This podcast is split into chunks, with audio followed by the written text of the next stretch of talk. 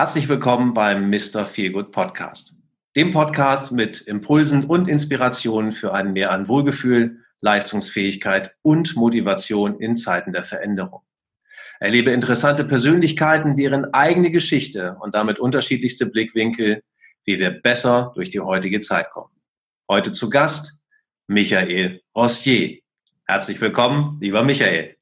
Hallo, grüß dich. Super, dass du dabei bist. Ähm, ich habe einen kleinen Einleitungstext zu dir, noch keinen ausführlichen, aber den möchte ich unseren Zuhörern zunächst mal gönnen. Michael Rossier gehört zu den glücklichen Menschen, die ihren Traumberuf gefunden haben und darin auch ganz erfolgreich sind. Er ist gelernter Schauspieler und arbeitet heute als Speaker und Trainer zu allen Themen rund um die Kommunikation. Er ist fest davon überzeugt, dass die Welt ein kleines bisschen besser wird, wenn wir lernen, besser miteinander umzugehen. Das finde ich einen sehr schönen Einleitungstext in unser Gespräch. Ich freue mich extrem, dass du heute mein Interviewgast bist, weil du für mich eine, eine der Persönlichkeiten unserer heutigen Zeit bist, zumindest in der Speakerbranche. Da kommt man nicht an dir vorbei und ich kann mich gut daran erinnern, an unser allererstes, ähm, an unsere allererste Begegnung. Da bin ich nach Gräfelfing gefahren, um mit dir ein einen Trainingstag zu verbringen, der dann darin endete, dass ich nach einer Stunde im Grunde genommen völlig demotiviert war und sagen konnte, ich glaube, ich fahre dann wieder irgendwann nach Hause, um äh, einfach nochmal alles neu zu machen. Nichtsdestotrotz bin ich wieder weggefahren und habe gedacht, ja, Herr Michael hat mit allem recht gehabt. Und ähm, ich glaube, du kannst den Zuhörern unglaublich viele Tipps mit auf den Weg geben, ähm, was wir vielleicht heute tun können, wie wir uns besser fühlen können. Deshalb freue ich mich umso mehr, dass du dabei bist. Ich weiß aber auch, du bist ja nicht äh, direkt als, als Redner geboren, du bist nicht direkt als Trainer geboren. Erzähl doch mal so ein bisschen deinen Weg, wie es dazu gekommen ist, dass du heute der bist, der du bist. Also es fing damit an, dass ich Kabarettist werden wollte. Ich kann mich noch erinnern, dass ich auf einem Jugendleitertreffen war, so Jugendleiterausbildung. Da war so ein großer Büchertisch, da waren viele Bücher über Gruppendynamik. Und da war ein Buch Kabarett mit Jugendlichen. Ja, und es hatte damals, ich weiß nicht, 16 Mark 80. Also irre viel Geld für mich als Schüler. Ich bin über die Bücher rumgeschlichen, ich habe sie alle liegen lassen, aber Kabarett mit Jugendlichen habe ich mitgenommen. Also Kabarett hat mich interessiert, das wollte ich machen. Meine Mutter wollte aber nicht, dass ich jetzt in einem Kabarett die Karten abreise und dazu Faktotum werde, sondern die hat gesagt, du, du gehst jetzt mal auf eine Schauspielschule und lernst das. Und ich sagte, ja, du musst so, dann kam der Umweg über den Prinzen von Homburg und über Kabale und Liebe habe ich Theater gespielt, habe eine Theaterausbildung gemacht, äh, Film gemacht und alles Mögliche. Und heute arbeite ich so ein bisschen als Kabarettist, aber man nennt es nicht Kabarettist, man nennt es Speaker, der unter Umständen sehr unterhaltsam ist, indem er andere Verhaltensweisen der Kommunikation ein bisschen aufspießt, ein bisschen pointiert. Und ähm, ich äh, habe so zwei, zwei Standbeine. Das eine ist wirklich die Unterhaltung, das soll eben kommunikativ und unterhalten sein. Das andere ist, man sollte möglicherweise was lernen, wie man besser miteinander umgeht und wie man seinen Alltag besser bewältigen kann. Mhm. Also wenn du sagst, da, da finde ich schon die erste, die erste Verwunderung, die da für mich schon stattfindet, das kommst du aus Süchteln oder bist in Süchteln groß geworden, ganz im Westen Deutschlands. Ich selber lebe dort auch jetzt gerade in der Nähe. Ähm, wenn man als, als junger Mensch, wie, wie alt warst du, als du dieses, dieses Buch gesehen hast? Mit dem 16, 15. Okay, jetzt kommst du da auf die Idee und sagst, ich möchte gerne Kabarettist werden und kommst mit dieser Idee nach Hause. Jetzt äh, ich, ich, hast du in deinem Elternhaus äh, Erfahrung oder hatten deine Eltern schon Erfahrung mit dem Thema Schauspiel oder warst du der Erste aus der Art geschlagene? Also ich sage, wenn ich ein bisschen mehr Zeit habe, dass das ein langer Weg war von Süchtel in die Welt. Ja? In Süchtel hast du kein Theater, die nächste Festhalle ist in Viersen und da taucht einmal im Jahr Hans-Jörg Fellmi auf und spielt irgendein Stück. Das ist weit. Ja? ja? Damals hat Hermann van Veen eingefangen, ja, da saßen 40 Leute in der Stadthalle und unser Deutschlehrer hat uns die Karten geschenkt. Also die große, weite Welt war weit weg. Aber das fing ja nicht mit diesem Buch an, sondern ähm, ich habe zum Beispiel zu Hause viel Kabarett gemacht. Wenn wir als Familie Karten gespielt haben, habe ich alle Rollen gesprochen. Ich habe meinen Vater gesprochen, meine Oma gesprochen, meine Mutter gesprochen. Also ich habe die ganzen Rollen gesprochen und die haben sich totgelacht über mich. Und da habe ich gedacht, aha, das ist eine Gabe, die du hast. Oder in der Jugendarbeit habe ich ganz oft äh, was weiß ich, im Jugendlager abends habe ich einen Fortsetzungskrimi erzählt, abends im Bett, in meinem Zimmer.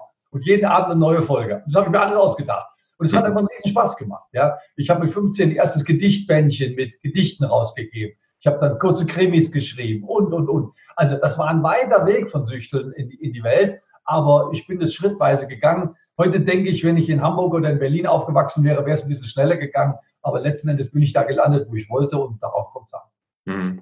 Lass uns gerne noch mal ein bisschen bei diesen Schritten bleiben, weil, wie gesagt, also als du dann zu Hause gesagt hast, ich möchte das gerne tun, jetzt gilt ja ganz häufig das Thema Schauspiel in welcher Form auch immer doch eher so als, also zumindest die Angst ist wahrscheinlich da, dass es brotlose Kunst sein könnte. War das bei deinen Eltern nie der Fall, dass die, also gerade als du gesagt hast in den Anfängen, ich möchte das gerne tun, Sie gesagt haben, Junge, mach doch was vernünftig. Nein, nein, nein, nein. Also ähm, mein Vater war ganz dagegen, der wollte, dass ich Zahnarzt werde, ja, aber er wusste eben auch, dass er gegen mich keine Chance hatte.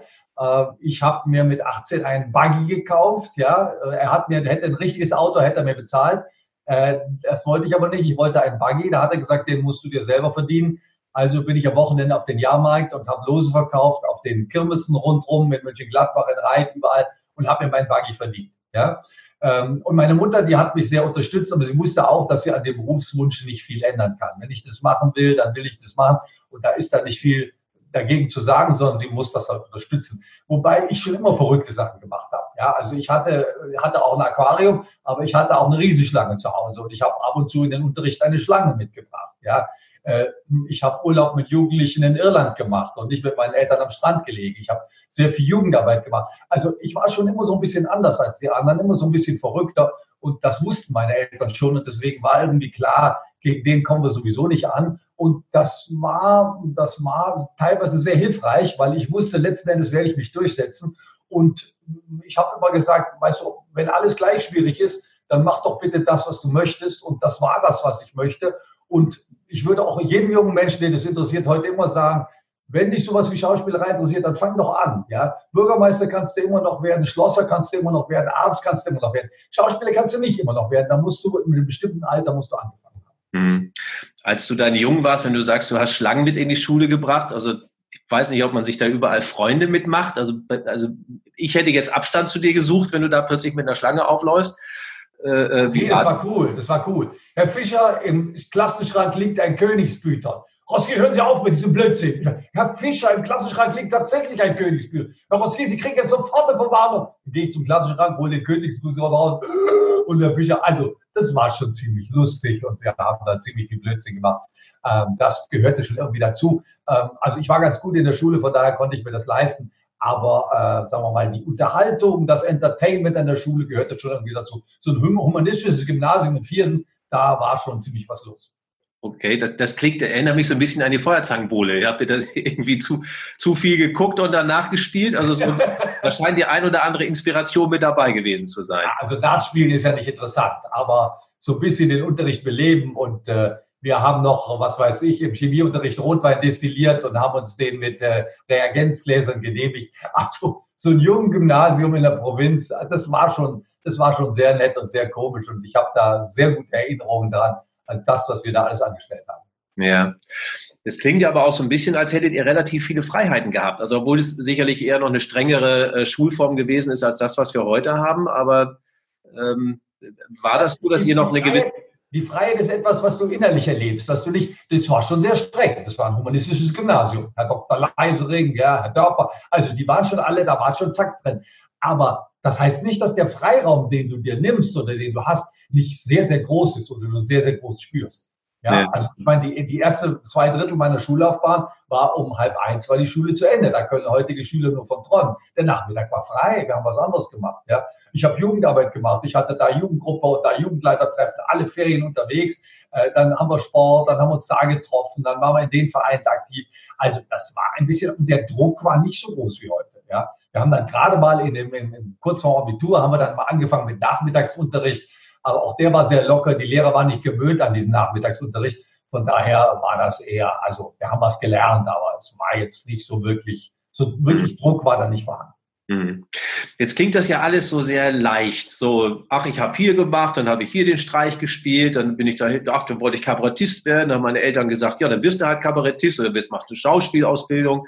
Das klingt so, als wäre dir alles zugefallen. Du hast aber ja am Anfang auch gesagt, das war schon ein langer Weg, den du da hinter dich gebracht hast. Ähm, weil weil ich, ich glaube, dass viele vielleicht auch das Gefühl bekommen, ja, ist das so ein Glückskind, ja, dem fällt ja halt alles zu, ja, ist ja einfach, wenn man es denn so hat, aber bei mir ist es dann doch vielleicht anders. Ich, ich habe viel mehr an, an Rückschlägen erlebt. Wie war denn das bei dir mit Rückschlägen? Also, also es gibt eine schöne Liedzeile, es gibt eine schöne Liedzeile von Hildegard Knef, ja, die, die singt, dass es gut ist, wie es war, das weiß man hinterher. Dass es schlecht ist, wie es ist, das weiß man gleich.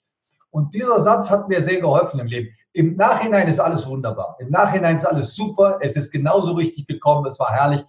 Während du es erlebt hast, war es überhaupt nicht super. Es war viel Anstrengung, es war viel. Ich bin an zehn Schauspielschulen nicht genommen worden. Ich bin okay. immer wieder in fremde Städte gefahren, habe vorgesprochen, bin nicht genommen worden, bin wie, wie, wie ein geprügelter Hund nach Hause gemarschiert, habe mich wieder beworben, habe also ich habe nach der Schauspielschule nicht direkt ein Engagement gefunden. Ich hatte eine junge Familie in München, ich hatte kein Geld, ich musste arbeiten, ich habe alte Frauen zum Einkaufen gefahren, ich habe Laub gehakt für 10 Mark die Stunde, damit wir einigermaßen überleben konnten. Ja, und, und um uns rum war, ich hatte eine sehr attraktive Frau, fuhren die Typen mit den Sitzheizungen. Also das waren schon viele Rückschläge. Dann meine erste Scheidung, äh, die mich total zurückgeworfen hat. Ich habe mit, mit jemandem, mit dem ich dachte, er ist mein Freund, ein Theater zusammengeleitet. Das ist ganz daneben gegangen. Da bin ich völlig untergegangen. Also da gibt es viele Rückschläge. Nur das ist ja das Schöne am Menschen. Wenn du zurückguckst, dann blendest du die aus. Da ist auf einmal alles so gekommen, wie es sollte. Und das hilft mir auch manchmal heute, wenn ich in schwierigen Situationen bin, dass ich weiß, das ist nur eine Übergangsphase. Bewertet wird zum Schluss. Und das, was du gerade erlebst, ist vielleicht nicht angenehm, vielleicht nicht schön, aber es führt dich zu etwas anderem. Es geht immer weiter. Es bleibt nie stehen. Oder zumindest ist es bei mir nicht stehen geblieben. Ich will nicht sagen, dass es Menschen gibt, die dann auch plötzlich sterben oder das Leben zu Ende ist. Also da muss man vorsichtig sein. Aber es ist, das Leben ist meistens immer so ein Übergang zu etwas Neuem. Und wenn man das mit offenen Augen anguckt und möglicherweise sogar auch sucht, dann kann sich immer wieder was Schönes Neues ergeben. Hm.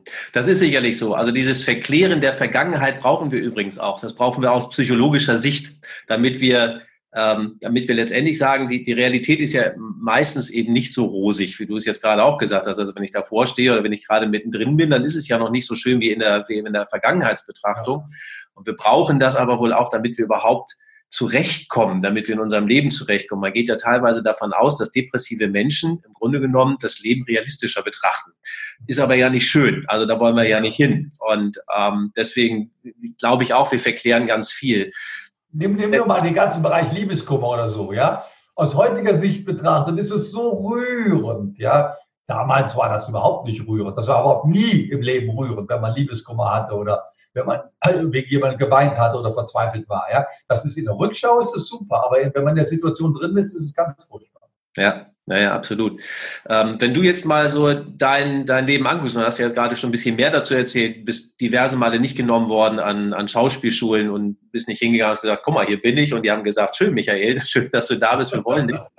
ähm, und es gab ja auch diverse andere Wendepunkte in deinem Leben. Was waren denn so die, die prägendsten Momente in deinem Leben und was hast du aus denen gelernt?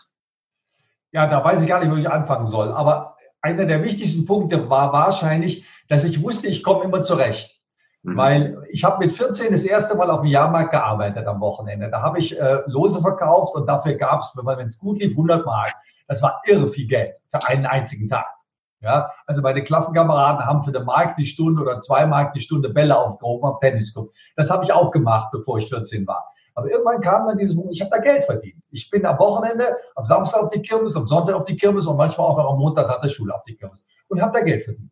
Äh, ich habe meinem Vater viel geholfen. Ich habe mit dem Auto tanken gefahren nach Holland. Also ich habe Geld verdient. Das heißt, ich wusste, ich komme immer irgendwie zurecht. Und das hat mir mein ganzes Leben geholfen. Ich wusste, wenn ich nach München gehe, ähm, war ich auf einer privaten Schauspielschule und die hat Geld gekostet. Und meine Mutter hat irgendwann gesagt, ich zahle dir die Wohnung. Ich, Gott sei Dank, die Wohnung zahlen sie mir. Aber ich musste die Schule bezahlen, aber zum Leben brauchte ich ja auch. Äh, das heißt, ich habe in München gleich mal angefangen, bei der Gesangslehrerin die Einfahrt zu haken und dann habe ich einen Lastwagenführerschein gehabt. Ich konnte also jederzeit einen LKW fahren. Das heißt, es hat mir geholfen, dass ich wusste, Michael, und wenn es hart auf hart geht, hast du deinen Lastwagenführerschein, du hast zwei Hände, du hast einen Kopf, der nicht auf dem Kopf und du kannst mit Menschen, also die sehen dich in der Regel gerne, freuen sich, wenn du kommst und du bist anständig. Ja? Ich habe ich hab jahrelang Wohnungen renoviert für Schauspieler. Die haben mir den Schlüssel gegeben, sind in den Urlaub gefahren und wenn sie zurückkamen, war die Wohnung renoviert Ich hatte alles wieder genau dahingestellt, wo es war, aber glaub nicht, dass ich wusste, wie man Wohnung renoviert. Das war Learning by Doing. Ja, ich ja. habe einmal Farbe gekauft, eine Rolle. Das erste sah furchtbar aus. Und ich habe das gelernt und gelernt und gelernt, bis ich das irgendwann konnte. Und wenn du dieses Gefühl hast, ich komme zurecht, ich schaffe das irgendwie, mhm. dann ist das eine gute Voraussetzung, auch Dinge anzupacken, die man vielleicht sonst nicht anpacken würde. Mhm. Ja, das geht ja heute sehr vielen Menschen eher verloren. Also so dieses, dieses Gefühl, ich kann, dieses Gefühl, ich kann Dinge verändern, dieses Gefühl, ich kann Dinge auch schaffen. Ähm, also wir sehen das heute mit, mit meinem Hintergrund der Burnout-Prävention, sehe ich eben sehr viele Menschen, denen diese, diese Handlungskompetenz oder auch, wie man so heute dann ja nennt, Selbstwirksamkeit einfach verloren geht. Die scheinst du zumindest die ganze Zeit immer gehabt zu haben, indem du sagst, ich werde das irgendwie auf die Reihe kriegen und ich finde dafür eine Lösung.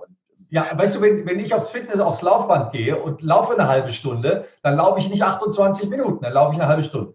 Ja. Wenn Michael gesagt hat, er kommt, dann kommt er. Wenn der 40 Fieber hat, ist völlig egal, der kommt. Ja. Und das zieht sich durch mein Leben wie ein roter Faden. Wenn ich mir etwas vorgenommen habe, dann ziehe ich das durch. Wenn ich etwas gemacht habe, dann kann ich krank sein, kann ich will. So. Und das gibt einem eine enorme Stärke, weil mal bildlich gesprochen, ich kann mich auf mich selber verlassen. Und dann kannst du mit deinem kleinen Auto nach München fahren und sagen, ich versuche jetzt mal mein Glück. Es wird schon funktionieren, weil ja. im Notfall schläfst du im Wald, aber du schaffst das. Ja? Ja. Als ich endlich nach München genommen, genommen wurde, auf der Schauspielschule, bin ich nachts gefahren, damit ich die Übernachtung gespart habe. Dann habe ich mich in meinem Auto ein Waldstück hingelegt und habe bis zum Vorsprechen geschlafen, damit ich kein Hotel bezahlen musste. Ja, und nach dem Vorsprechen bin ich in irgendeine Pension tot ins Bett gefallen, weil ich da erst realisiert habe, ich bin jetzt auf einer Schauspielschule. Dann mhm. war ich auf der Schauspielschule. Ich habe nach ganz kurzer Zeit habe ich das Büro gemacht für die Schauspielschule. Ich hatte keine Ahnung von Büro. Aber als meine Schauspiellehrerin fragte, du Michael, ich mag dich so gerne, schön, wenn du mit mir zusammen das Büro, hast du Lust, die Bücher zu führen? Da sage ich, klar führe ich die Bücher. Hast du Lust, die Anträge an die Regierung für Oberbayern? Ja, klar mache ich die Anträge. Habe ich alles gemacht. Und von daher habe ich dann irgendwann auch dafür wieder Geld verdient. Mit die Schauspielschule, äh, äh, ich war dann irgendwann Schulsprecher. Ich habe, also ich wusste, ich kann mich auf mich verlassen und habe auch eine Menge Aufgaben übernommen und eine Menge Dinge getan, wo ich denke, die traue ich dir zu und wenn ich sie jetzt nicht kann, dann lerne ich sie vielleicht. Mhm. Das, was aus jeder Faser, wenn du jetzt erzählst, sprichst, ist ja, ist ja ein enormer Fleiß auch. Siehst du da einen großen Unterschied zu der, zu der Zeit, die wir heute erleben, für heute jüngere Menschen? Also das, was ich erlebe, ist so ein, so ein unglaublicher Drang danach, bei ganz vielen. Sie wollen möglichst schnell, mit möglichst wenig Aufwand, möglichst viel Geld verdienen. Ja, sei es nun als, als Influencer, sei es, dass sie auf die Bühne wollen. Wir erleben das ja auch als, als Redner, dass es da einen unglaublichen Markt aktuell gibt, wo jeder sagt, ah, wie kann ich innerhalb kürzester Zeit jetzt irgendwie viel Geld verdienen, ohne dass ich vielleicht noch irgendwas können muss ähm, und ohne dass ich viel dafür tun muss. Siehst du diesen Weg auch? Also verändert sich da etwas? Bei den heute jüngeren Menschen, wie gesagt, wenn ich das bei dir sehe, das ist ja Fleiß, Fleiß, Fleiß. Ich mache, ich mache, ich mache und dann, dann, ähm, ich habe zwar meinen großen Traum dahinter, aber ich weiß auch, ich muss diverse Dinge dafür tun und auch links und rechts muss ich diverse Dinge dafür tun. Fleiß zieht sich als einer der wichtigsten Begriffe durch mein Leben. Ja, ich sehe nicht überdurchschnittlich gut aus. Ich sehe nicht aus wie Wayne Carpendale. Ja, ich habe die schönste Frau in der Klasse nicht gekriegt. Es gab auch witzigere und es gab auch deutlich intelligentere in der Klasse als ich. Aber ich war so eine gute Mischung und ich war fleißig. Und dieser Fleiß hilft tatsächlich. Ich habe immer gearbeitet, ich habe immer gelesen, ich habe mich immer fortgebildet. Das war ganz wichtig. Wenn wir heute auf junge Leute zu sprechen kommen, haben wir da eine Zweiteilung. Das kann man so nicht sagen. Es gibt Menschen, die spielen begeistert Computer und äh, dieses Computerspielen setzen sie in Geld um. Das ist doch toll. Ist doch super. Ich erlebe ganz viele Menschen, die etwas ganz begeistert tun. Da hat einer einen Podcast oder einen Blog oder die, was weiß ich, über Reden, über Rhetorik, über Kommunikation, über Blumenbinden, über Malen. Super, ja. Aber da ist erst die Begeisterung und dann ist der finanzielle Aspekt. Das heißt, bei mir war es immer so, erst die Begeisterung. Und wenn du mir vor 20 Jahren gesagt hättest, dass ich mit dem, was ich mache, mal richtig Geld verdiene, hätte ich gesagt, Holger, du spinnst. Ja, ich würde gerne einen Vortrag halten, die Leute äh, unterhalten. Da würdest du sagen, ja, bist du Kabarettist, da kriegst du 200 Euro einen Abend in einem kleinen Theater mit 50 Plätzen. Hätte ich gesagt, macht mich glücklich. Heute verdiene ich ein bisschen mehr, aber das stand nicht im Vordergrund. Mhm. Und die jungen Leute, es gibt natürlich einen Teil der jungen Leute heute, die sagen, ich will Geld verdienen und mir ein schönes Leben machen. Aber das sind wenig, das sind gar nicht so viele. Ja? Und natürlich kriegen die von anderen Trainern wieder eingeredet, wenn du nur dein Selbstbewusstsein entdeckst, die Kraft in dir entdeckst, ich glaube an dieses Entdecken nicht so. Es gibt von allen, die hier sitzen, sind Prozent, die man loben muss, die man pushen muss, wo man sagen, du bist gut, du kannst das super.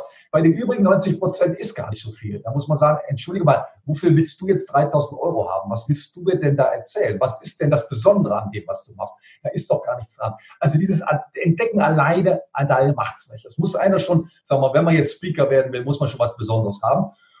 Und, und gerade nehmen wir ja einen Schauspieler äh, muss man eben ein bisschen besser sein als die anderen. Dann nutzt es nichts, einfach Lust dazu zu haben. Es gibt genug Schauspieler. Wenn man besser ist als die anderen, dann hilft das. Aber nicht, wenn man unbedingt nur Lust hat. Das ist zu wenig. Wäre mir hm. zu wenig. Für die Karriere zu wenig. Hm. Müssten wir da nicht heute aber auch äh, also ein Mehr an Ehrlichkeit einfordern, wieder von, von Menschen, also über, oder überhaupt in der Gesellschaft einfordern, weil wir ja so vielen Menschen suggerieren, du kannst doch alles heute. Also wenn ich die jüngeren Menschen sehe, die jungen Menschen, denen, denen wird ja gesagt, du kannst alles. Du hast überhaupt kein Limit, such dir irgendwas aus, du wirst alles können. Ich persönlich glaube nicht unbedingt, dass wir alles können.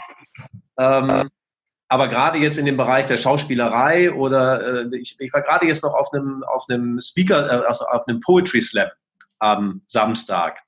Und das war das allererste Mal, dass ich, dass ich mir sowas angeschaut habe. Und da waren, ich sag mal, die, die aufgetreten sind, die meisten, würde ich mal sagen, waren so zwischen 20 und 25 Jahren alt. Ähm, wo ich merkte, ich glaube, so beruflich haben die noch nicht ganz viel gemacht, aber es ist dieser Traum da, ich möchte auf der Bühne stehen. Und das war sehr wenig Qualität aus meiner Sicht, die, die da äh, unterwegs gewesen ist. Aber auch denen erzählt man ja nicht, such dir doch lieber was anderes. Also müssen wir nicht irgendwie ehrlicher miteinander umgehen? wer bringt dich überhaupt in die Situation, jemand anders irgendwas zu sagen? Bei wem kannst du was einfordern? Nicht mal bei deiner Tochter. Ja, deine Tochter ist 25, die macht, was sie will. Da kannst du nichts einfordern. Ja. Du kannst bei fremden Menschen nicht einfach sagen, dass nicht mehr hingehen zum Poetry Slam. Du gehst da einmal hin und wenn jetzt das nächste Mal jemand sagt, Holger, kommst du wieder mit, sagst du, letztes Mal hat mich das nicht so begeistert, da gehe ich nicht mehr hin. Das ist ganz einfach. Ja? Das heißt, du musst gar nichts sagen, du musst gar nichts einfordern. Der Markt, das Leben regelt alles von selber. Ja? Wenn ich so ein toller Schauspieler gewesen wäre, wie ich dachte, dann wäre ich an der staatlichen Schauspielschule genommen worden. Bin ich aber nicht. Das regelt sich von selber. Ja?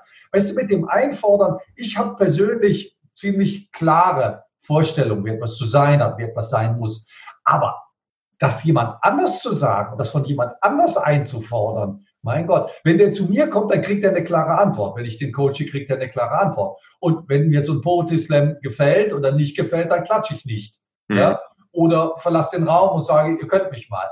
Aber derjenige kann trotzdem seinen Traum verwirklichen. Weil, andersrum gesagt, wir beide kennen ja eine Menge Leute, ich sage jetzt mal vorsichtig, die wir bescheuert halten, von denen wir glauben, das kann doch nicht funktionieren, was der wo wir denken, was ist denn das für ein komischer Inhalt? Die verdienen trotzdem riesig viel Geld. Also manchmal muss man sagen, ähm, es gibt kein absolutes Richtig. Ja, ich bin zum Beispiel niemand, der von der Bühne verkauft. Ja, dann sagen die alle, Michael, muss mehr verkaufen von der Bühne. Ja, vielleicht, muss ich aber nicht. Ja, also ich mache, was ich will. Und das führt manchmal zu einem geringeren Umsatz. Das führt manchmal zu schlechteren Ergebnissen als bei anderen. Aber ich bestimme, was ich mache. Und trotzdem ist der, der jetzt viel verkauft von der Bühne, von der Bühne in meinen Augen kein Idiot, sondern der hat nur andere Werte. Der hat einen anderen Antrieb vielleicht und den darf er durchaus leben. Also jemand anders zu sagen, er soll bescheidener sein, er soll vorsichtiger sein, er soll mehr lernen, das soll ihm lieber das Leben beibringen. Oder zweite Regel, wenn er mich fragt, dann kriegt er eine klare Antwort. Aber Erst wenn er mich fragt. Ich freiwillig mische mich da nach Möglichkeit nicht ein.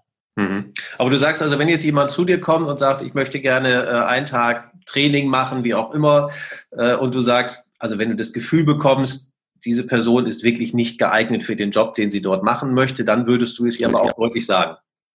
Ja, also solche Gespräche, solche Gespräche führe ich einmal die Woche. Was ganz häufig ist, ist Frauen, die Kinder großgezogen haben, jetzt äh, was weiß ich, Ende 30, Anfang 40 sind, die möchten jetzt plötzlich Sprecherin werden. Ja? Mhm. Merken aber nicht, dass die meisten Off-Sprecher Männer sind. Hörspiele, Dokumentationen werden von Männern gesprochen. Und wenn Frauen, dann eher jüngere Frauen. Also das Arbeitsfeld für 45, 50-jährige Sprecherinnen ist eher klein. Das sage ich Ihnen. Ja? Mhm. Oder zweite Möglichkeit, ich werde mich, ich erinnere mich sehr an eine Schauspielschülerin, ähm, die war nicht wirklich gut. Die kam nicht aus sich heraus. Und wenn ich dir jetzt gesagt hätte, du bist eine schlechte Schauspielerin, dann hätte die sich einen anderen Lehrer gesucht. Ich habe ihr eine richtig schwere Rolle gegeben. Das ist die Marie aus Dantons Tod. Also eine Frau, die sehr viel Sex hat, sehr viel Power hat, sehr viel Energie. Und die hat sie nicht geschafft. Das hat sie nicht hingekriegt. Und das hat sie gemerkt. Und irgendwann kam sie dann zu mir und sagt, Michael, glaubst du, dass ich das schaffe? Und ich habe gesagt, was glaubst denn du? Und sie hat gesagt, im Moment habe ich das Gefühl, ich schaffe es nicht. Ich habe gesagt, das glaube ich auch. Es stellte sich dann raus, dass sie Probleme mit Sexualität haben. Das tut ja jetzt im Einzelnen nichts zur Sache. Die ist heute eine ganz erfolgreiche Radiomoderatorin, muss aber auf der Bühne nicht ihr Innerstes zu außen kehren. Das muss man als Radiomoderatorin nicht. Das heißt, ich lege Wert darauf, es jemanden spüren zu lassen. Ja? ja. Also, sagen wir mal, als du zu mir kamst, äh, klar, wenn du zu Hause eine Mauer baust und merkst, die Mauer wird nicht gerade und gehst dann zu einem Maurer, dann sagt er auch, du musst die Mauer erst nochmal abbauen, sonst kriegst du das nie. Ja, äh, also wenn man selber anfängt zu bauen, ist das okay. Aber meistens merkt man das. Du machst dann erste Schritte, es will dich keiner bezahlen, es nimmt dich eine Agentur nicht in den Katalog auf. Und ich würde dir da ganz klar sagen, pass mal auf, da stimmt die Performance nicht oder wie auch immer. Wobei der häufigste Grund, warum jemand scheitert, ist nicht die Rhetorik, ist nicht das Auftreten, ist auch nicht das Selbstbewusstsein. Der häufigste Grund, dass jemand nichts zu sagen hat. Es ist einfach, es ist einfach Blödsinn. Es ist einfach nichts sagen. Es ist einfach, und dann kann man wenig machen, ja. Wenn einer stottert und spuckt und hässlich ist und trotzdem eine tolle Botschaft hat, aus dem mache ich sofort einen Speaker, der, der sich für viel Geld verkaufen lässt, ja. Mhm. Aus einem schönen Menschen, der nichts zu sagen hat, sondern mir jetzt mit irgendwelchen Studien anfängt, die ich schon hundertmal gehört habe, mit Beispielen von Kodak und von Aqua, wo ich irgendwie denke, ich, ja, und auf den Folien turnen goldene Männchen rum. Alles ist voller Glühbirnen und voller Pfeile, die mitten an der Zielscheibe sind. Da sage ich erst, pass mal auf, da musst du dir noch was überlegen, weil damit kann man heute kein Geld verdienen. Hm. Was meinst du denn, was hat sich äh, so ganz grundsätzlich in den letzten zehn Jahren, nehmen wir mal letzten zehn Jahre in, in der Branche, in der du unterwegs bist, verändert? Also in der Schauspielerbranche oder auch in der Rednerbranche? Du, das explodiert. Du kannst, du machst jetzt eine eigene Videocard, Podcast. Du kannst deinen eigenen Sender machen. Wann war das möglich? Wir können auf jedem Campingplatz, auf dem Handy uns Filme ansehen. Wenn ich am Flughafen warte, sehe ich mir mal schnell zwei TED-Filme an. Das ist doch gigantisch. Das ist, weil das so langsam passiert. Deswegen ist einem gar nicht klar, was das für eine Euro ist, was das für Innovation ist. Wir können überall Filme sehen. Ja, und wir sehen diese Filme auch. Das ist doch viel schöner, als irgendwas zu lesen oder was, äh, wenn einem jemand was erklärt. Und da steigen die Chancen unendlich. Ich kann die anderen alle sehen. Ich kann jeden Speaker im hintersten Zipfel von San Francisco dabei beobachten, wie er Storytelling macht. Ich kann mich in einen Storytelling Club in New York einklinken und kann hören, wie die erzählen. Mein Gott, ist das geil. Ich kann mir jedes Buch bestellen. Ich kann mir die Übersetzung am Computer anzeigen lassen. Ja, wenn das Buch in Koreanisch wäre, wäre auch kein Problem. Ich schneide es aus, gebe es ein, das übersetzt mir das. Mein Gott, also es gibt so viele Möglichkeiten. Und die Möglichkeiten zu sprechen steigen eher. Es gibt diese TED Talks, es gibt Gedankentanken, es explodiert. Es gibt dieses Online-Learning. Mein Gott, also wenn ich nur andeutungsweise diese Möglichkeiten gehabt hätte, mein Gott, ich hätte längst meinen YouTube-Kanal mit Humor, mit, boah, Wahnsinn. Also der Markt explodiert gerade und, äh, und dieses Explodieren hat was wunderbar Befruchtendes und was Kreatives äh, wenn dich heute jemand nicht akzeptiert, machst du es eben selber. Ja? Mhm. Fernsehen ist als Leitmedium nicht mehr das. Ja? Mein erster Drehtag war ein Derek. Mein Gott, war man stolz. Im Derek. Es hatte einen jeder gesehen. Wenn du heute in der Krimiserie auftauchst, wenn es nicht gerade der Tatort ist, sieht dich niemand. Niemand, weil es ist einfach viel zu viel. Ja? Mhm. Aber es passiert heute schon immer häufiger, dass ich in Düsseldorf an der Garderobe bin, da sagt der Typ, ich kenne Sie von YouTube. Ja, ich sehe mit meiner Freundin immer die Videos. Also, das passiert heute häufiger, dass junge Leute eventuell abends nicht den Tatort sehen, sondern YouTube-Filme. Das explodiert und das ist wahnsinnig schön, weil das so eine so was Demokratisches hat. Ja, mach was. Und wenn die Leute das angucken, dann bist du der König. Super. Und dann kannst du endlich deinen verrückten nach Ideen nachgehen. Mein Sohn ist zwölf oder zehn, der sieht so viele Videocomics die mhm. von irgendwelchen 20-Jährigen gemacht sind. Die sind so schlecht, die Comics. Aber die ganze Klasse guckt das, die sind total begeistert. Also das ist demokratisch. Der macht zwar schlechte Porn, aber wenn das Zehnjährige bestens unterhält, wenn der irgendwie 500.000 Zehnjährige hat, die das angucken, ist doch alles in Ordnung, ist doch super. Ja? Also das ist eine Demokratisierung, die ich einfach herrlich finde. Mhm. Siehst du da auch, siehst du da auch Gefahrenpotenziale? Das war jetzt eine sehr positive Bewertung dessen, was da ist, die sicherlich durchaus eine Berechtigung hat, aber siehst du da auch eine Gefährdung in, in, in diesen Möglichkeiten? Also ich glaube, die Gefahren sind auch nicht größer, als wenn früher die öffentlichen rechtlichen Sender bestimmt haben, was wir zu denken haben und ausgewählt haben, was wir zu sehen kriegen. Ja? Natürlich gibt es die Gefahren von Fake News und wie auch immer. Aber das Problem ist, dass wir mit den neuen Medien noch nicht so richtig umgehen können. Also ich empfehle zum Beispiel immer, wenn man irgendetwas zitiert, eine Umfrage, eine Untersuchung, mal das Wort Mythos dahinter einzugeben. Myth auf Englisch oder Mythos. Und dann findet man die kritischen Artikel. Das heißt, wir wissen ab und zu noch nicht, wie wir damit umgehen sollen, wie wir das machen sollen. Wie wir können ja Fake News und richtige News unterscheiden? Wo müssen wir suchen? Was ist zuverlässig und was nicht? Kann man sich auf Wikipedia verlassen oder kann man sich auf Wikipedia nicht verlassen? Das heißt, sobald es etwas Neues gibt, müssen die User lernen, damit umzugehen. Und das ist eine gewisse Gefahr, dass das Lernen immer hinterher passiert. Du musst erst mal in die Scheiße treten, um zu lernen, oh, da trete ich jetzt bitte nicht mehr rein. Ja?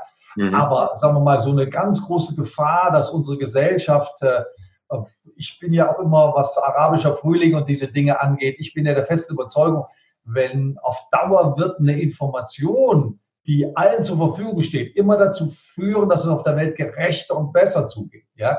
Diktatorische Regimes können irgendwann Sender abschalten, sie können Zugänge verwehren. Nur je schneller das alles wird, je größer die Reichweiten werden, desto schneller komme ich überall ran und desto schwerer wird es, Leute zu manipulieren, Leute einzusperren, Leute abzuschneiden. Also ich habe da tatsächlich eine ganz positive Sicht, auch wenn es natürlich so ein paar negative Auswüchse gibt. Aber mein Gott, wo gibt es die nicht? Wo gibt's die nicht? Hm. Hast du denn selber das Gefühl auch manchmal, dass dich selber auch überfordern kann? Also wenn du sagst, ich äh, muss jetzt hier noch gucken, ich muss da noch gucken, ich muss den Kanal noch bespielen, ich muss irgendwie sonst was tun. Wie oft guckst du so am Tag auf dein Handy? Also diese Überforderung ist permanent da und ich bin jetzt in einem Alter, wo ich wo ich einfach eine Liste mache von den Dingen, die ich nicht mehr mache. Mhm. Ich einfach sage, das schaffst du nicht mehr. Ja, ich habe ein paar Jahre gedacht, ich werde jetzt eine internationale Karriere noch machen, dass ich auch in Amerika auftrete oder in Südamerika. Nee, ich trete jetzt mal in Madrid auf und mal in Brüssel und so. Das reicht. Äh, mehr muss das nicht sein, weil man muss ja auch mitkommen mit seinem Leben. Ja, und und das wissen wir auch, die Arbeit ist ja nur das halbe Leben oder vielleicht ein Drittel des Lebens. Ja, ich möchte ja sonst auch noch was tun. Das heißt, es ist schon, es ist schon viel zu viel. Früher gab es eine langfristige und eine kurzfristige Liste. Die langfristige Liste ist inzwischen so lang und da verschwindet gar nichts von der langfristigen Liste, weil man viel zu viel Arbeit mit der kurzfristigen Liste hat. Also da ist eine permanente Überforderung. Ich gucke jetzt ein bisschen weniger aufs Handy als die anderen Leute. Das hat aber zur Folge, dass wenn du dann drauf kommst, dann denkst du, um Gottes Willen, das soll ich jetzt alles heute Abend noch machen. Also das ist schon viel zu tun, ja. Und äh, ich bin selbstständig, ich habe ein eigenes Business, was ich mit meiner Frau als sozusagen, die macht die Rechnungen und macht meine Termine, ich mache das sonst alleine. Das ist schon viel Arbeit. Da kommst du abends nach Hause, musst noch ein Angebot schreiben, machen. Und dann könntest du natürlich auch noch einen Podcast machen, dann könntest du noch einen Artikel schreiben, dann könntest du dieses und jenes machen. Also das ist schon viel mehr geworden. Und abgrenzen ist mir schon immer schwer gefallen, aber das fällt mir inzwischen noch viel schwerer, als es mir früher mal gefallen ist. Hm. Was würdest du denn anderen empfehlen, damit sie selber nicht dieses Gefühl von Überforderung bekommen? Also wichtig ist mir das Mindset. Ja, ich gebe dir ein albernes Beispiel. Ich reise sehr viel. Ja, ich habe bei der Lufthansa eine Free-Karte, ich habe eine Bahncard 50 erster Klasse. Ich sitze also viel in Zügen, in Flughäfen und auf Warte, Wartebecken. Das kann dich wahnsinnig machen. Da kannst du verrückt werden. Du kannst aber auch sagen, mein Gott, das gehört zu meinem Job. Ist das nicht geil, dass ich hier in Ruhe am Münchner Flughafen mal meine Süddeutsche lesen kann? Ist das nicht geil, dass ich eine schöne Fahrt habe von einer Stunde im Vorortzug, wo ich mal einen Kriminalroman lesen kann, wo ich ein Kapitel in einem Sachbuch lesen kann oder wo ich vielleicht auch mal Tetris spiele oder irgendwelche, was weiß ich, Exit the Room spiele ich so gerne. Das heißt, ich muss dem, was ich erlebe, was ich mache, muss ich die, die negative Überschrift nehmen. Ich mhm. muss eben, ich will das Leben leben, das ich lebe und das ist erkauft mit viel Reisen. Also darf das Reisen nicht negativ konnotiert sein. Wenn ich immer so, oh, diese Reiserei ist ja nervig, ist ja furchtbar, ist ja schrecklich, dann setzt sich das fest. Wenn ich sage, geil, gibt zwar zu viel Flugzeuge, kann ich zwei Termine an einem Tag machen, kann ich mal schnell. Und ich mache es mir wirklich schön. Also wenn ich, was weiß ich, ich bin irgendwo in Schleswig-Holstein und ich bin um vier Uhr fertig, dann sorge ich dafür, dass der Flieger vielleicht erst um acht geht. Und vorher gehe ich durch die Stadt bummeln, ich gehe in historische Stadtkern, ich bin furchtbar gern bei Rewe und bei Edeka und im Kaufland, ja, äh, kaufe mir irgendwelche Sachen, drehe die Scheiben runter, mache gute Musik an. Äh, in der fremden Stadt gehe ich auch in Museen, ich bummel rum, ich, äh, ich liebe Fitnessstudios in Hotels, Saunaanlagen, Fitnessbereiche, Spa-Bereiche in Hotels und ich versuche es mir so schön so möglich zu machen und zwischendurch immer wieder Auszeit zu nehmen. Ja? Mhm. Oder auch wenn ich einen Vortrag um 16 Uhr habe auf einer Veranstaltung, hätte ich vorher an dem Frühjahr, an dem Vormittag etwas anderes reingelegt. Heute bin ich um neun da und nehme an der Veranstaltung teil. spreche mit Leuten, lerne was, bediene mich am Buffet, gehe zwischendurch mal einen Spaziergang durch den Ort. Also es ist schon, das Mindset ist schon notwendig. Nicht das, was du hast, sondern das, was du hast, so angucken, dass es Spaß macht. Ja, also das kann ich in jedem Fall teilen. Es geht mir genauso, wenn ich sage, ich äh, fahre irgendwo hin, dass ich mir dann auf jeden Fall versuche, Zeit zu nehmen, die Schönheiten drumherum auch kennenzulernen, weil das ist, glaube ich, einer der großen äh, Vorteile, den wir haben mit dem Beruf. Wir können ganz viele Orte sehen, auch viele verschiedene Orte sehen. Ähm, und, und, da hat, egal wo man hinkommt, hat es ja auch eigentlich immer irgendwas zu bieten. Es gibt immer ja. irgendwas Schönes, was ich man. Bin, ich bin in, in Pontresina, ja. Nach dem Vortrag bin ich mit dem Auto schnell in die nächste Bergbahn. Dann bin ich hoch auf den Berg, habe mich oben in den Schnee gesetzt, in den Liegestuhl, habe einen heißen Kakao getrunken und habe gedacht, mein Gott, ist das Leben schön. Ich bin so beglückt wieder von nach, nach Hause gefahren. Also, wenn man danach sucht, findet man da schon viel, was man genießen kann. Ja, absolut. Jetzt ist ja dein, dein Thema, wenn du Leute trainierst, ist ja insbesondere das Thema der, der Rhetorik, der Präsentationstechnik, wie auch immer wir es äh, benennen wollen. Ähm, um mit den, mit den Anforderungen, die wir vielleicht heute haben, dass wir uns immer mehr präsentieren müssen. Ist ja völlig egal, was ich, was ich mache, ob ich studiere, ob ich im Job bin, ob ich selbstständig bin. Wir präsentieren uns ja im Grunde genommen den ganzen Tag. Und letztendlich glaube ich auch, wir verkaufen uns in irgendeiner Form auch den ganzen Tag. Ähm, was sind da so die besten Tipps, die du Menschen mitgeben kannst, um in dieser Situation für sich vielleicht noch sicherer, selbstsicherer zu sein, souveräner zu reagieren? Ähm, was wären so vielleicht deine, deine Top 3 in der Richtung? Also du hast gesagt, man verkauft sich gerade selber mit. Das ist im Grunde der große Schlüssel. Ich verkaufe zwar ein Produkt, eine Dienstleistung, aber mit mir. Ich klebe da dran. Und der Unterschied in vielen Produkten oder Dienstleistungen ist der, der es verkauft. Ich habe mit diesem Verkäufer zu tun. So, und wenn der Verkäufer so eine große Rolle spielt, dann sollte der ein sympathischer Mensch sein. Wenn der sympathisch ist, habe ich gerne mit dem zu tun, wenn ich den nicht leiden kann. So, und da wir uns ganz schwer verstellen können und da das Verstellen ganz viel Energie kostet, bin ich dafür, einfach so zu sein, wie man ist. Das Einzige, was man dazu braucht, ist Mut, weil man weiß, dass man nicht perfekt ist. Man weiß, dass man nicht gut ist. Man weiß, dass man vieles nicht kann. Aber der Mut gehört dazu, die Haare nicht zu färben, nicht allen äh, sich dafür entschuldigen, dass das linke Bein zwei Zentimeter zu kurz ist als das rechte Bein. Und wenn man halt mehr genau sagt als die anderen Menschen, dann ist man halt der Genausager. Also ein bisschen Mut dazu zu haben und dann die Regeln ein bisschen zu vergessen. Ja, äh, junge Leute nehmen heute ein Smartphone und sagen, hallo Leute, mach gerade ein Interview mit dem Kracke, fängt, fängt ganz gut an, ich berichte. Die scheren sich um gar nichts. Der Anspruch steigt erst, wenn sozusagen, wenn die, wenn die Liga steigt, in der ich spiele. Also wenn einer, wenn einer Fußball spielen will, wenn man Amateurverein ist, doch scheißegal, wie der spielt. Lasst ihn spielen. Lasst ihn doch jetzt nicht die ganze Zeit trainieren. Lasst ihn spielen. Wenn der in der Kreisauswahl oder in der Bundesliga spielen will, dann muss er zwischendurch trainieren. Und so sehe ich das auch. Wenn du für deinen Vortrag 3000 Euro haben willst, dann trainiere bitte. Dann mag ich das nicht, dass du die kleinen Finger so abspreizt. Da kann man sagen, Holger, nimm die Finger weg. Das sieht komisch aus. Für 3000 Euro hast du das zu haben. Und da hast du auch keine Amateurfolie zu haben. Mhm. Aber ein Klassensprecher, jemand, der sich um einen Job bewirbt, jemand, der mir von seiner bahnbrechenden Start-up erzählt. Ist doch scheißegal, wie das war. Geh nach vorne und mach das. Hauptsache, ich kriege das gut mit. Hauptsache, deine Augen leuchten. Hauptsache, du brennst. Hauptsache, du erzählst mir mit deiner ganzen Begeisterung, wie du das machst. Und wenn du von der Bühne gehst und ich sage, weißt du, wie du das jetzt gemacht hast? Ja, am besten du sagst, keine Ahnung, wie ich das gemacht habe. Ich war jetzt, also das wäre mein erster Tipp. Vergiss doch mal alle Regeln. Ja, lass doch die Regeln sein. Geh nach vorne und mach das. Du kannst nichts falsch machen. Ja, weil falsch hieße, da wäre so ein Schlüsselloch, dann müssen wir alle durch. Und das ist Quatsch. Du kannst nichts falsch machen. Ja, du kannst etwas komisch machen. Du kannst etwas anders machen. Das hat mit deiner Lebensgeschichte zu tun. Weil in deiner Familie wurde vielleicht freie Rede nicht so gepflegt oder vielleicht hast du in der Klasse keinen Rhetorikkurs gehabt. Vielleicht mhm. musst du es nicht dauernd referieren. Dann bist du ein bisschen langsamer in diesen Dingen. Scher dich um gar nichts. Mach es einfach. Mhm. So. Und das zweite ist, lass dir Kritik geben. Lass dir viel Kritik geben. Lass dir immer Kritik geben. Aber antworte Von wem, von wem denn am besten? Von jedem, von jedem. Aber antworte nichts drauf. Rechtfertige dich nicht. Erkläre nicht. Bewerte nicht. Wenn du die schlechte Kritik gehst, dann gehst du weg und ärgerst dich. Aber du sagst demjenigen nicht, dass du dich geärgert hast, dann kriegst du nämlich keine Kritik mehr.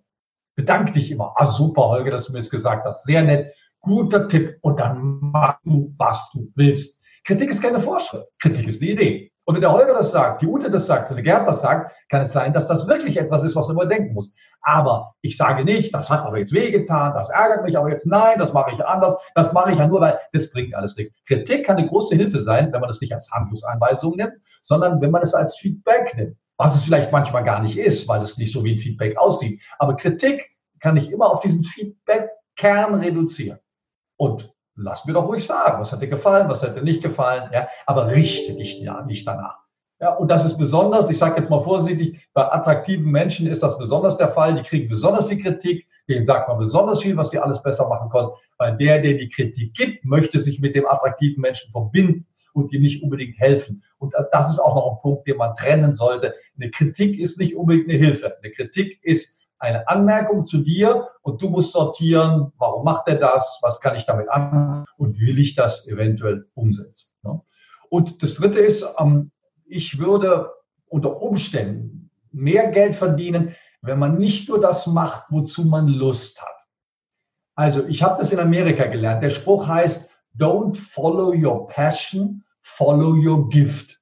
Mhm. Also mach nicht das, worauf du Lust hast, sondern guck mal, was kannst du was andere Leute nicht können.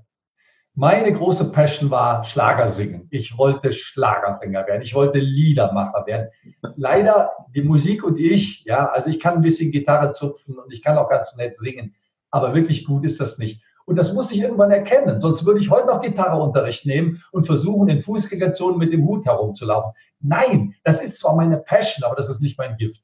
Mein Gift ist zu reden. Mein Gift ist zu, auf der Bühne sich zu entfalten. Mein Gift ist äh, Rhetorik, mein Gift ist Auftritt, mein Gift ist Schauspielerei. Das kann ich so gut wie wenige andere. Da ist dann auch das Geld. Also da ist dann auch die Karriere, da ist dann auch der Erfolg. Also eben nicht nur zu gucken, was machst du gern. Viele Menschen fangen alles an und dann haben sie Lust auf was anderes, dann haben sie Lust auf was anderes. Ja, so kann man leben. Aber so wird man nie Experte, so wird man nie richtig Geld verdienen, so wird man nie richtig erfolgreich. Erfolgreich wird man, wenn man sagt, ich bleibe jetzt auch mal da dran, auch wenn es eine Durststrecke gibt, auch wenn es eine Phrase gibt, die nicht so erfolgreich ist, ich bleibe bei meinem Thema und sorge dafür, dass ich hier richtig gut werde. Und dann lässt sich damit auch Geld verdienen. Und zwar egal welches Thema das ist. Hm. Was wäre denn so dein, für die Gefühle, dein bester Tipp, um, um motiviert zu bleiben, wenn es nicht funktioniert? Wie du es ja auch äh, damals auch mal erlebt hast oder wahrscheinlich auch heute immer noch wieder erlebst, dass Dinge nicht so funktionieren. Das ist ja auch, ja, ja heute dein also Leben. Das muss man sich schon, das muss man sich dann sehr gut fragen. Was ist meine Motivation, warum ich jetzt aufgebe? Bin ich nicht mehr glücklich? Erfüllt mich das nicht? Dann sollte man aufgeben. Aber nur weil es schwierig wird, hört man nicht auf. Ich habe so, zehn Bücher geschrieben. Ich habe mir eines angeboten. Wenn ich beim Buch an einer schwierigen Stelle bin, dann darf ich nicht aufhören, weil ich fange sonst nicht wieder an. Ich muss beim Buch immer aufhören an der Stelle, wo ich sage, da, jetzt, jetzt weiß ich, jetzt kann ich aufhören, weil jetzt freue ich mich am nächsten Tag schon weiterschreiben zu dürfen. Also, wenn der Grund ist, dass ich nicht erfüllt bin, dass ich morgens nicht gerne aufstehe, dass ich unter der Dusche nicht singe, dass ich das Gefühl habe, das Leben ist nur scheiße, dann ist vielleicht auch wirklich richtig aufzuhören und das mal in Ruhe zu hinterfragen, ob das richtig ist. Wenn es aber nur die Frage ist, das ist anstrengend, oh, jetzt muss ich noch was, jetzt muss ich reisen, jetzt muss ich Angebote machen, jetzt muss, das ist für mich kein Argument. Anstrengung gehört zum Erfolg mit dazu. Was soll ich sagen? In meinem Leben gibt es das nicht, gibt es das eine nicht oder das andere. Hm. Ja, ich glaube, das hast du auch äh, äh, am Anfang schon recht gut deutlich gemacht, dass da viel Anstrengung auch mit dabei war, wobei du es immer scheinbar auch mal trotzdem auch mit Leidenschaft gemacht hast, egal was ja. du gemacht hast. Also nehmen wir nur mal das Beispiel, man muss ein super Online-Business aufbauen. Richtig. Nur wenn du die fragst, die, die ein erfolgreiches Online-Business haben, investieren genauso Zeit wie ich in mein Offline-Business. Und im Endeffekt kommt dann dasselbe dabei raus. Also so die Vorstellung, ich mache Speaking und mache dann eine Online-Akademie und dann rieselt das Geld, also da habe ich noch niemanden getroffen. Ja, das geht, weil du in alles musst du Energie und, und, und, und, und Herzblut reinstecken. Wenn du die nicht reinsteckst, kommt es nicht raus. Hm. Das finde ich schon mal einen sehr schönen, einen sehr schönen Satz. Ich würde dir gerne schon zum Schluss unseres Gesprächs noch ein paar Fragen stellen, nämlich acht Fragen, ähm, zu denen ich gerne deine Aussagen hätte. Und äh, ich fange mal an mit der ersten Frage. Wenn heute dein letzter Tag wäre, dann. Es gibt diese Geschichte von Franz von Assisi, der gerade die Wiese mäht und äh, der kriegt auch die Frage gestellt und er sagt weiter mähen. Also ich glaube, dass ich nicht viel anders machen würde, als das, was ich jetzt mache. Ja? Meine Mutter hat einen wunderbaren Gemüseauflauf gemacht, den ich jetzt danach essen werde. Darauf freue ich mich. Und danach kommt jemand, den ich bei seiner Keynote helfen will, der tritt nämlich bei einem Wettbewerb auf und den würde ich auf keinen Fall sitzen lassen. Ich würde vielleicht in der letzten Stunde dem noch helfen. Vielleicht gewinnt er diesen Wettbewerb, vielleicht schafft er diesen Speaker Slam, vielleicht kriegt er das hin und wenn ich ihm dabei helfen kann, dann würde ich das tun. Ja? Und äh, den Rest der Zeit würde ich mit Frau und Sohn verbringen, weil wenn die danach auf mich verzichten müssen, dann wäre es nicht mehr als recht und billig, dass wir nochmal vielleicht uns ein paar Sätze sagen, die wir uns sonst seltener sagen. Aber ich glaube nicht, dass ich was Entscheidendes anders machen muss. Ich habe nichts aufgeschoben, was ich mir aufheben muss für irgendeine Zeit danach. Ich lebe das schon immer alles. Hm. Das ist wahrscheinlich aber auch ein ganz wichtiges Motto, oder? Dinge zu tun, wenn man die Zeit dafür hat und, und sie im Jetzt zu tun und eben nicht zu sagen, ja. morgen. Ich fange da also morgen an. haben wir wahrscheinlich alle mal gehabt, so Phasen, ich muss mal alle Länder dieser Erde sehen oder so. Ja. Aber in den Jemen kommen wir in diesem Leben schon nicht mehr. Jemen ist schon zu, zumindest die nächsten zehn Jahre oder 20 Jahre. Also es gibt so Räume, die muss man dann auch loslassen können. Aber so viele wichtige Dinge mache ich, habe sie gemacht und habe sie auch noch vor. Aber sag mal, wenn morgen Schluss wäre, wäre das schade, wäre das ein Jammer. Aber ich habe so viel erlebt und habe so viele Leben leben dürfen und das gesund beim vollen Bewusstsein, habe tolle Menschen kennengelernt, ich habe eine wunderbare Familie. Also das wichtigste Wort ist Dankbarkeit, dass es bis hierhin so gut gegangen ist. Vielleicht geht es noch ein paar Jahre, aber wenn heute zu Ende wäre, ich wäre dankbar. Das ist schön. Dann kannst du mir direkt beantworten, was sind denn die drei Dinge, für die du am dankbarsten bist in deinem Leben? Familie, würde ich jetzt sagen, äh, klang gerade wie eines davon. Ja, so. Die zweite ist einigermaßen gesund zu sein. Natürlich hat man Zipperlein, aber ich hatte in meinem Leben keine lebensbedrohenden Krankheiten. Ich musste mich nicht, ich musste mich um nicht, um mein Körper hat funktioniert. Ja, ja. ich habe keinen Marathon, ich kann keinen Marathon laufen, aber ich konnte in die Berge, ich konnte mich belasten, ich konnte, ich kann sprechen, ich kann mich ausdrücken, ich kann mich bewegen. Also das ist schon ein großer Segen. Und das merkst du besonders, wenn der Körper nicht hundertprozentig funktioniert, was ja dann eigentlich fehlt und was dann eigentlich schwierig ist. Und das Dritte ist, ich habe in meinem Leben nichts Schlimmes erlebt. Ja, mein Vater ist gestorben, aber der wollte sterben. Meine Oma ist gestorben, aber die wollten sterben.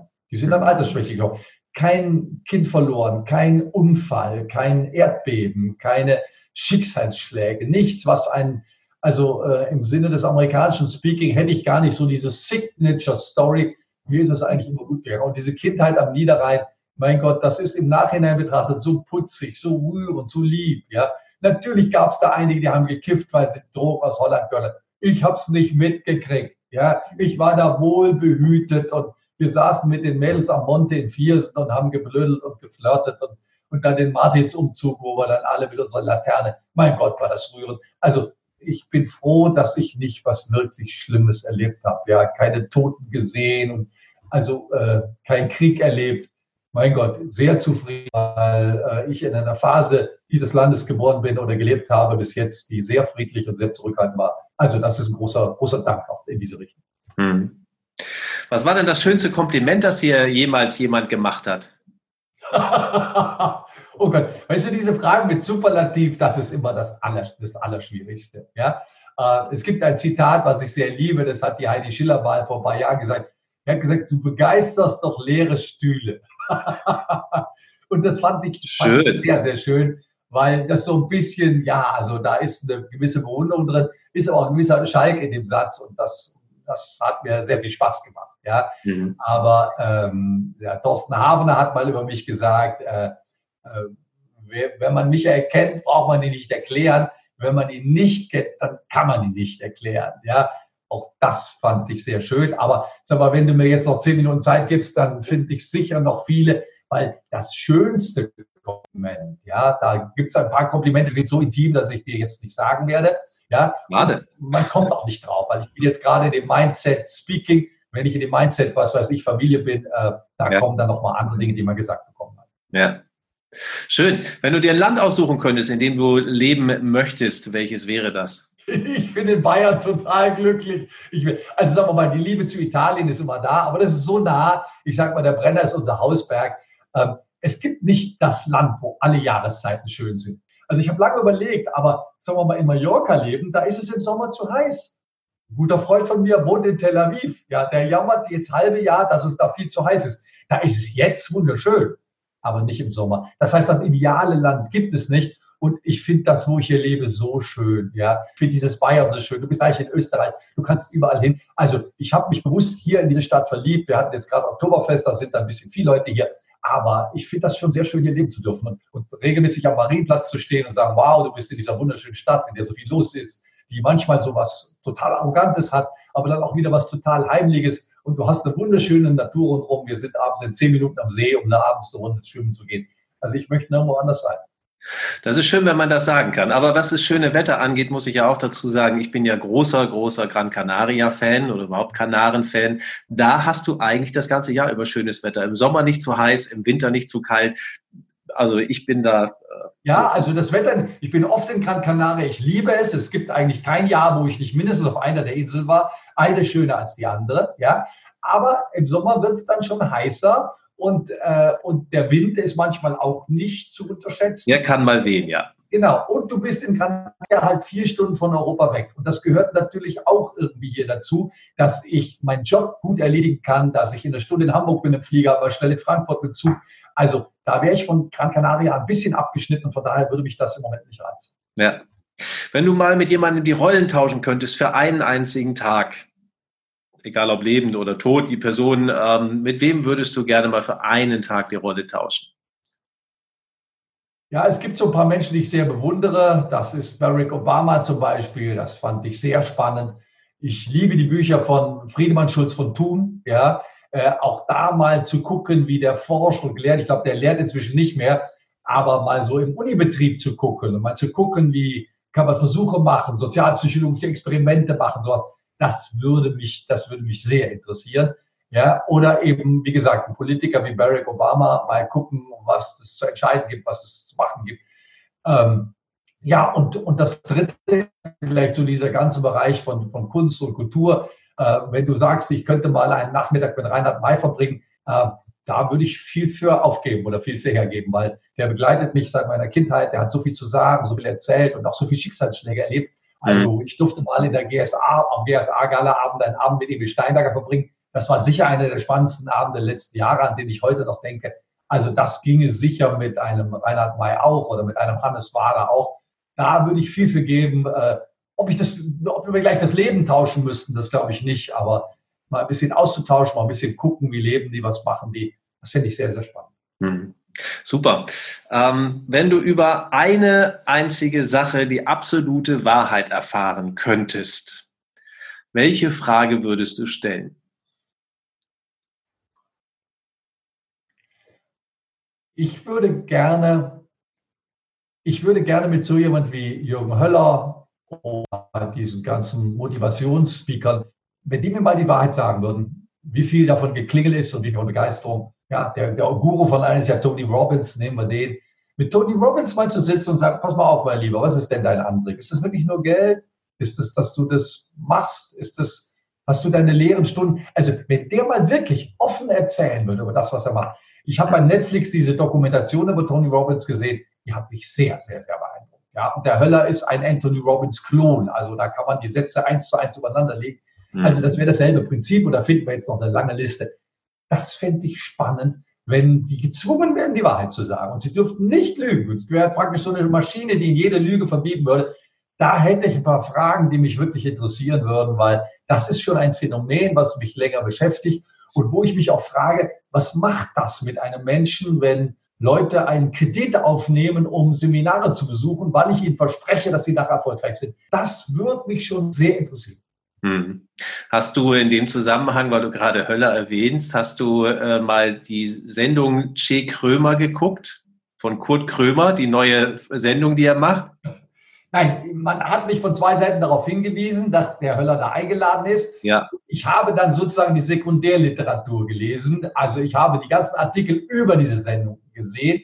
Und nachdem ich die Artikel über die Sendung gesehen habe, habe ich die Sendung nicht mehr sehen müssen äh, das mag ein bisschen komisch klingen, aber man muss irgendwie, ich hatte danach keine Lust mehr auf die Sendung, wo ich denke, aha, so machen die das.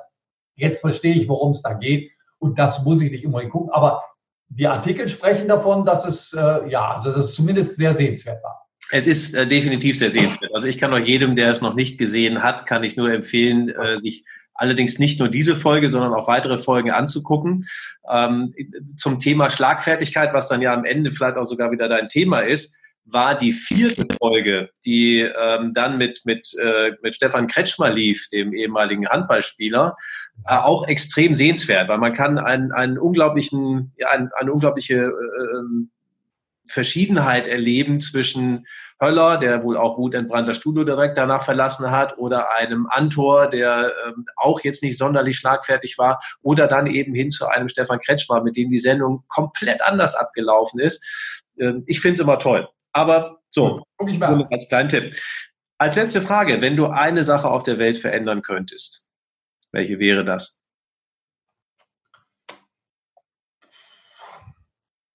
Also sagen wir mal so, dieser aufflammende Rechtsradikalismus, der beschäftigt mich schon sehr. Weil ich denke, man kann doch nicht einem Massenmörder zujubeln. Also man kann doch nicht den Geburtstag eines Massenmörders feiern. Man kann doch nicht Hitler verherrlichen und sagen, naja, also das, das kann ich überhaupt nicht verstehen, wie man so denken kann. Und trotzdem gibt es immer mehr, die so denken. Und das ist schon etwas, wo ich irgendwie denke, mein Gott, da muss es doch einen Schalter geben, da muss es doch eine Möglichkeit geben, an solche Menschen ranzukommen. Und da muss es doch ein Teil unseres Verstandes geben, was man ansprechen kann und sagen, könntest du dir doch mal ansehen, wie das war? Könntest du noch mal hingucken, was da passiert?